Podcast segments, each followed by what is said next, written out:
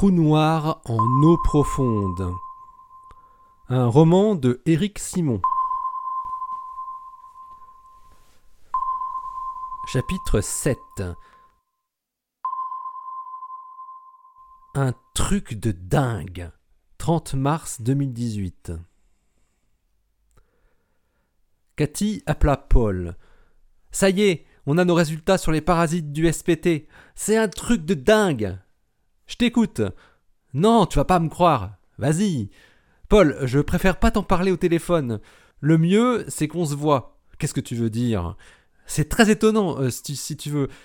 Je peux vraiment pas t'en parler tout de suite. Envoie-moi tes résultats par mail, rétorqua Paul.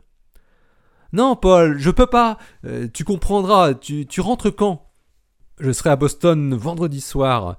Je repasse au bureau au Smithsonian Center en fin de journée. Tu pourras être là Tu pars samedi en Nouvelle-Zélande, hein, c'est ça? Ouais, samedi soir. Mais t'inquiète pas, j'ai déjà tout préparé pour le voyage. Vendredi, c'est parfait. On te montrera tout ça. C'est assez dingue. Paul n'avait jamais entendu Cathy parler comme ça. Ils avaient dû trouver quelque chose de très particulier pour qu'elle refuse de transmettre les infos autrement que de visu. Paul restait songeur. Il se demandait s'il n'allait pas écourter son séjour de travail à l'observatoire du Mount Graham, où était installé le Submillimeter Telescope, au cœur de la forêt luxuriante du Coronado. Il était arrivé en Arizona au début de la semaine pour aider les collègues de l'université de Tucson qui avaient amélioré le système d'acquisition du radiotélescope pour le rendre encore plus rapide. Mais ils n'avaient pas encore fini tout ce qu'ils avaient à faire pour effectuer leur dernière vérification avant la campagne de mesure qui allait débuter dans huit jours. On n'était pas à un jour près pour apprendre un truc de dingue, après tout. Il valait mieux se concentrer sur les actions à court terme. Le plus important était de s'assurer de disposer de neuf observatoires fonctionnels pour les observations. Le Submillimeter Telescope, SMT, faisait partie de l'EHT depuis de nombreuses années. Pour la campagne d'observation de cette année, le consortium avait réussi à ajouter un neuvième instrument par rapport à la configuration de l'année précédente. Un radiotélescope situé au Groenland, un bel ajout qui allait augmenter la performance du radiotélescope virtuel, mais qui augmentait aussi le besoin en ressources humaines. Un membre de l'équipe du SMT avait été envoyé là-bas pour assister l'équipe européenne. Paul avait donc dû à son tour venir donner un coup de main à l'équipe de l'observatoire du Moon Graham. Bien que possédant officiellement le titre pompeux de directeur de l'EHT, Paul détestait les activités administratives ou de représentation liées à son poste. Il était avant tout un radioastronome et préférait s'échapper auprès d'une grande antenne dès qu'il le pouvait. C'est les conversations Enfin, pas que, mais il y a, y a pas mal de conversations. Comment ça? Je vais te faire écouter ça. Tu comprendras peut-être de quoi il s'agit. Avec Cheng et Kyle, on a déjà réécouté tous ces dialogues pour essayer de reconstruire ce qui se passe, mais c'est pas simple à comprendre. Paul était monté directement dans le bureau de Cathy en arrivant. Il n'avait même pas pris le temps de lui dire bonjour. Avant que t'écoutes ça, il faut que je t'explique un peu ce que Cheng a fait. Comme les parasites étaient intermittents dans la première partie des données, il les a isolés en considérant que notre signal utile était du bruit et il a soustrait une valeur moyenne de notre signal aux plages parasitées. Ensuite, après avoir nettoyé ces plages parasitées, il les a analysées avec plein de fonctions différentes, et il est tombé sur des motifs qui ressemblaient fortement à de la voix. Et bingo, c'était bien ça.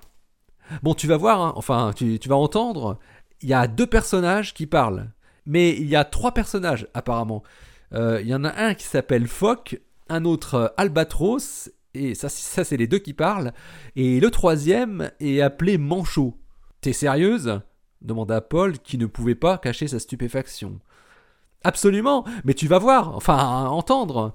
Mais avant, faut aussi que je te précise que les dialogues durent environ une demi-heure en tout sur tout le début de nos données. Et ensuite, euh, il y a une longue phase avec des signaux binaires, jusqu'à la fin de notre dernier disque dur.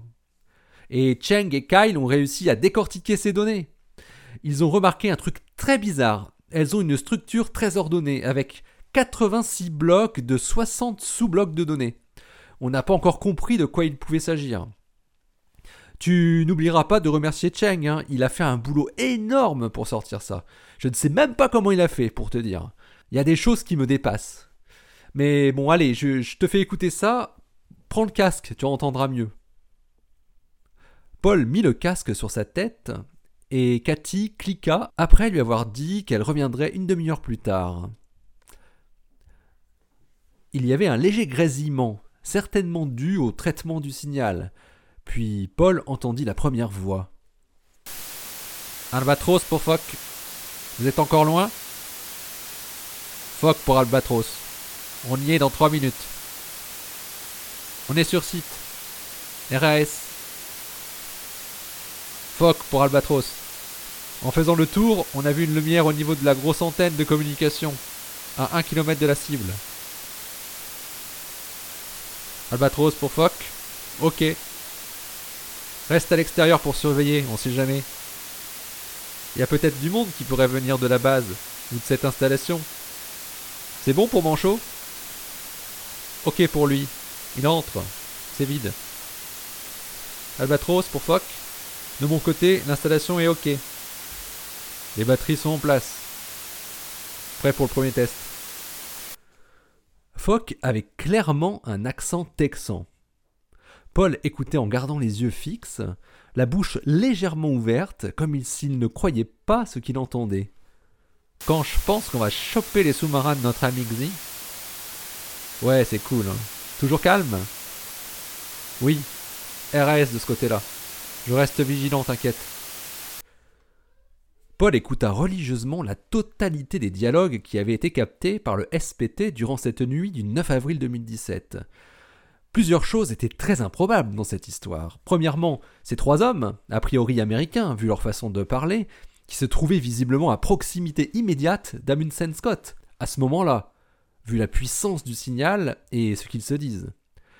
Deuxièmement, le fait que leur communication ait pu être détectée par l'antenne du South Pole Telescope ce soir-là, alors qu'il était réglé sur 230 GHz. Aucune radio ne fonctionne à cette fréquence, et heureusement pour le HT. Mais il semblerait que si, du coup. Qu'est-ce que faisaient ces types? Paul en était là de ses premières réflexions après la fin de son écoute, quand Cathy réapparut. Alors, qu'est-ce que tu en penses? Tu comprends maintenant pourquoi je ne voulais pas te raconter ça par téléphone ou par mail Oui, je comprends, ouais. Et tu as très bien fait, Cathy. C'est dément ce truc. On a quelque chose de très important là. Pour moi, c'est des Américains, ces types, non? Je suis d'accord, ça ne fait aucun doute. Dis-moi, alors, qu'est-ce que tu comprends de tout ça? Un commando de trois types? Il y en a un qui se trouve à distance pendant que les deux autres font une action dans un lieu proche du SPT je pense qu'il parle du SPT quand il parle d'une grosse antenne éclairée. Il serait passé à proximité. Ça ne peut être que ça pour que le signal soit si puissant par rapport à notre signal. Oui, ça semble clair. Hein. Tu sais, j'ai demandé à Léa Goldstein s'il y avait des fenestrons qui pouvaient faire de la lumière vers l'extérieur. Et où ils avaient laissé de la lumière? À l'heure de l'enregistrement, à 4h27. Comme ça, si c'est bien du SPT qu'il parle, ça nous donne la direction dans laquelle les types se trouvaient quand ils sont passés à côté. Excellente idée. Et alors? Eh ben, elle m'a confirmé qu'ils laissaient souvent allumer la salle de repos où ils ont leur cuisine. Et elle a bien un fenestron qui donne vers l'ouest. Donc, ils seraient passés en bordure de la station. Le bâtiment de la station se trouve à combien du SPT Moins de 300 mètres, hein, c'est ça? Euh, oui, il y a 250 mètres, je crois. On peut parcourir la distance à ski, répondit Cathy. Ils disent que leur cible, entre guillemets, se trouve à, à 1 km de là où ils ont vu la lumière du SPT. Donc cette cible ne se situe pas dans la base. Paul a essayé de reconstruire un scénario à partir des bribes de discussion qu'ils avaient pu entendre. Qu'est-ce qu'on a sur un rayon de 1 km à partir d'une centaine de mètres du SPT Tu as une carte de Amundsen Scott quelque part? Attends, oui, euh, j'avais récupéré un dossier logistique qui détaillait toutes les installations de la station polaire. Je vais chercher ça. Au moment où Cathy se levait, Kyle surgit du couloir. C'est Ice Cube, les, données, c'est des données de Ice Cube. Ice Cube Le détecteur de neutrinos? demanda Paul. Ouais, des blocs de 86 lignes avec chacune 60 détecteurs optiques. En tout, 5160 détecteurs, tout pile. Cathy, regarde si Ice Cube se trouve bien là où on a dit, lança Paul. Je ramène tout de suite la carte de la station. Comment tu connais la structure des données de Ice Cube? demanda Paul à Kyle. Bah, la valeur de 86 x 60 me disait quelque chose. Euh, l'année dernière, j'étais en colloque à Chicago avec un étudiant qui travaillait sur l'analyse des données de neutrinos de Ice Cube. Et il m'avait parlé du nombre de détecteurs de lumière qu'utilisait sa manip. Et il m'avait dit comment était structuré leur photomultiplicateur dans la glace. 86 lignes de 60 modules. Exactement la structure qu'on retrouve dans les données qu'on a sur nos disques durs. Donc, ces types se seraient introduits dans les bureaux de Ice Cube pour récupérer des données? fit Paul. Cathy était revenue dans le bureau. C'est ça, ouais, le laboratoire Ice Cube se trouve à 1,1 km du SPT.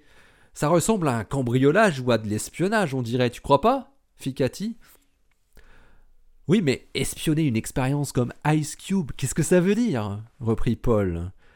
J'en sais rien, moi. Il faudrait qu'on puisse savoir si les gars de Ice Cube ont eu connaissance d'un souci avec leurs données l'année dernière. On les prévient? demanda Cathy. Non, non, non. Pour le moment, je préfère pas qu'on ébruite ce qu'on vient de découvrir. C'est peut-être très important. Euh, qui d'autre est au courant à part vous? Personne d'autre que Kyle, Cheng et moi. Et on n'en a pas parlé autour de nous, hein Cathy s'était tournée vers Kyle. Ah non, non, on n'en a parlé à personne, répondit le jeune homme. On a fait ce que Cathy nous avait dit répondit le jeune homme en regardant Paul. Bon, il faut surtout que ça ne sorte pas d'ici, pour l'instant. Il faut qu'on réfléchisse à ce qu'il faut faire. Et on n'a pas que ça à faire non plus. Toi, Cathy, tu pars demain pour le pôle Sud et on va tous être hyper occupés dans les deux semaines qui viennent pour cette campagne d'observation. On va laisser ça de côté pour le moment et on s'en occupera après, à partir du 15 avril de toute façon, on n'est pas pressé non plus. Hein. Ça s'est passé il y a un an. Et ça va pas nous restaurer nos données sur Sagittarius à étoile, rétorqua Kyle. Quand je serai là-bas, je prendrai quand même contact avec les gens de Ice Cube pour savoir s'ils auraient eu une histoire de cambriolage ou d'espionnage l'année dernière à la même époque, dit Cathy. Ok, mais discrètement, hein. T'inquiète pas, Paul. Et un truc surtout. Pas un mot de ça aux équipes de Jens. S'ils apprennent que c'est à cause d'Américains qu'on a raté Sagittarius à étoile, on serait vraiment très mal. Et puis, je suis certain que si Jens est au courant de cette histoire, ça va vite se savoir chez nous en haut lieu. Comment ça? Tu penses à quoi? Ah rien. J'ai juste quelques doutes sur notre ami Jens. Enfin, Je pense que nos services s'occupent de lui d'une manière ou d'une autre. Ah bon? Fit Cathy, très étonnée. Ouais, enfin bon, euh, je sais pas, ça me rend parano ce truc. C'est quand même hallucinant ce qui nous arrive. Et seulement quelques jours avant notre nouvelle semaine d'observation. Bon, t'en fais pas, bon. On dit rien à personne pour l'instant.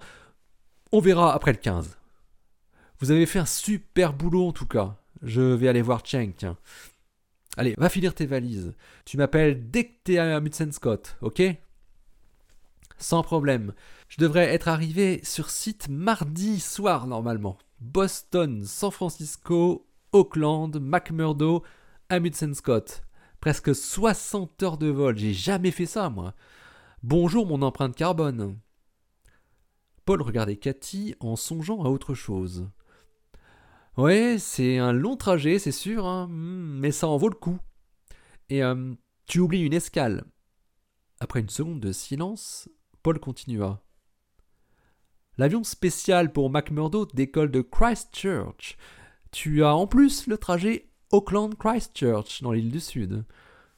Il avait soudainement repensé à ce qui était arrivé à la jeune Léa l'année dernière à l'aéroport de Christchurch quand elle avait rapporté ses trois disques durs. Est-ce qu'il y aurait un lien entre la tentative de vol des premières données de 2017 et cette barbouzerie qu'il venait de mettre en évidence?